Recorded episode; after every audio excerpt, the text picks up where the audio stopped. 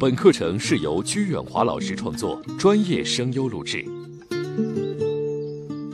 刘 Sir，您好，我经常在喜马拉雅上听您的节目，越听越觉得自己太不懂得和人相处了，特别是和公司领导。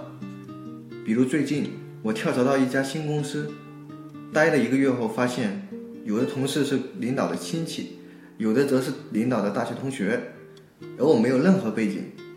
我自己是被这家公司 HR 挖来的，可是很多表现机会都被这些有关系的同事拿走了。我自己像个透明人，价值得不到体现。我不知道以后这种情况会不会变本加厉，我会因为不站队而被牺牲掉吗？孤独的狐狸。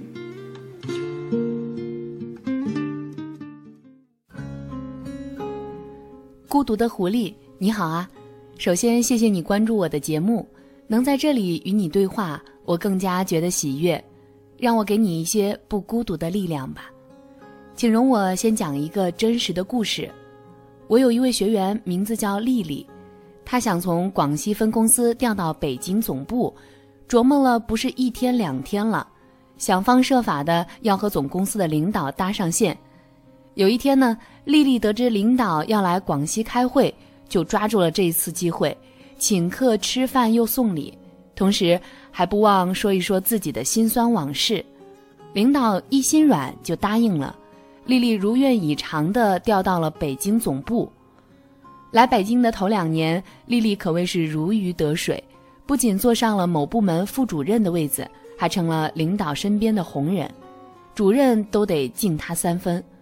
丽丽在后来几年的主任职务竞聘当中连续落败，眼看着。当初不如自己的同事都坐在了自己头上，丽丽又恨又委屈。自己为大领导鞍前马后这么多年，没有功劳也有苦劳啊！当初带了自己，现在为什么不帮了呢？闺蜜的一番话点醒了丽丽。把你从广西调到北京，领导可以拿你之前的业绩说事儿，可是你到了北京，全世界都知道你是领导的人。领导想提拔你也不敢呀，你想想看，提拔了你，底下的人就会说你是因为跟领导私交好才上去的，并不是靠业务能力。这样的话，你即便做了主任也很难服众，这位领导还得从此为你担责任。你呀，以为抱了个大腿，实际上是在断送自己的前程。狐狸兄弟啊，恐怕你有所不知。和领导走得太近、太熟悉，反而不被提拔的例子比比皆是。道理很简单，职场如战场，拿业绩和品行说话永远是最优先的。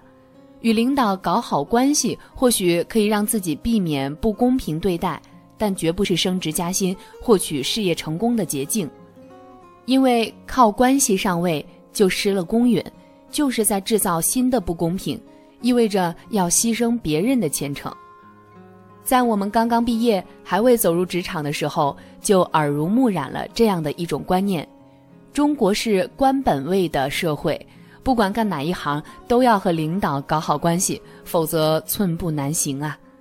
于是，“搞好关系”四个字成了许多人心领神会的职场暗规则，并很快发展成为了巴结、谄媚、溜须拍马。更有甚者，则是送礼请托、玩站队、党同伐异，把公司搞得乌烟瘴气，而吃亏的都是不搞关系、反应慢的老实人。不得不承认，这种坏风气的确盛行了许多许多年。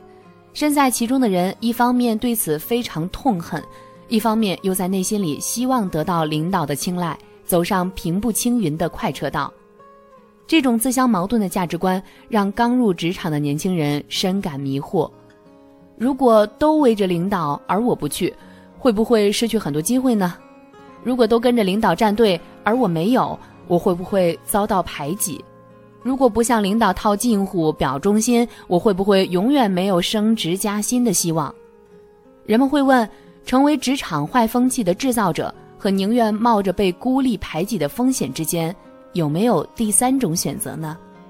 需要说明的是，我并不是抵制一切形式的搞好关系，而是需要与你建立新的共识，重新定义搞好关系的含义。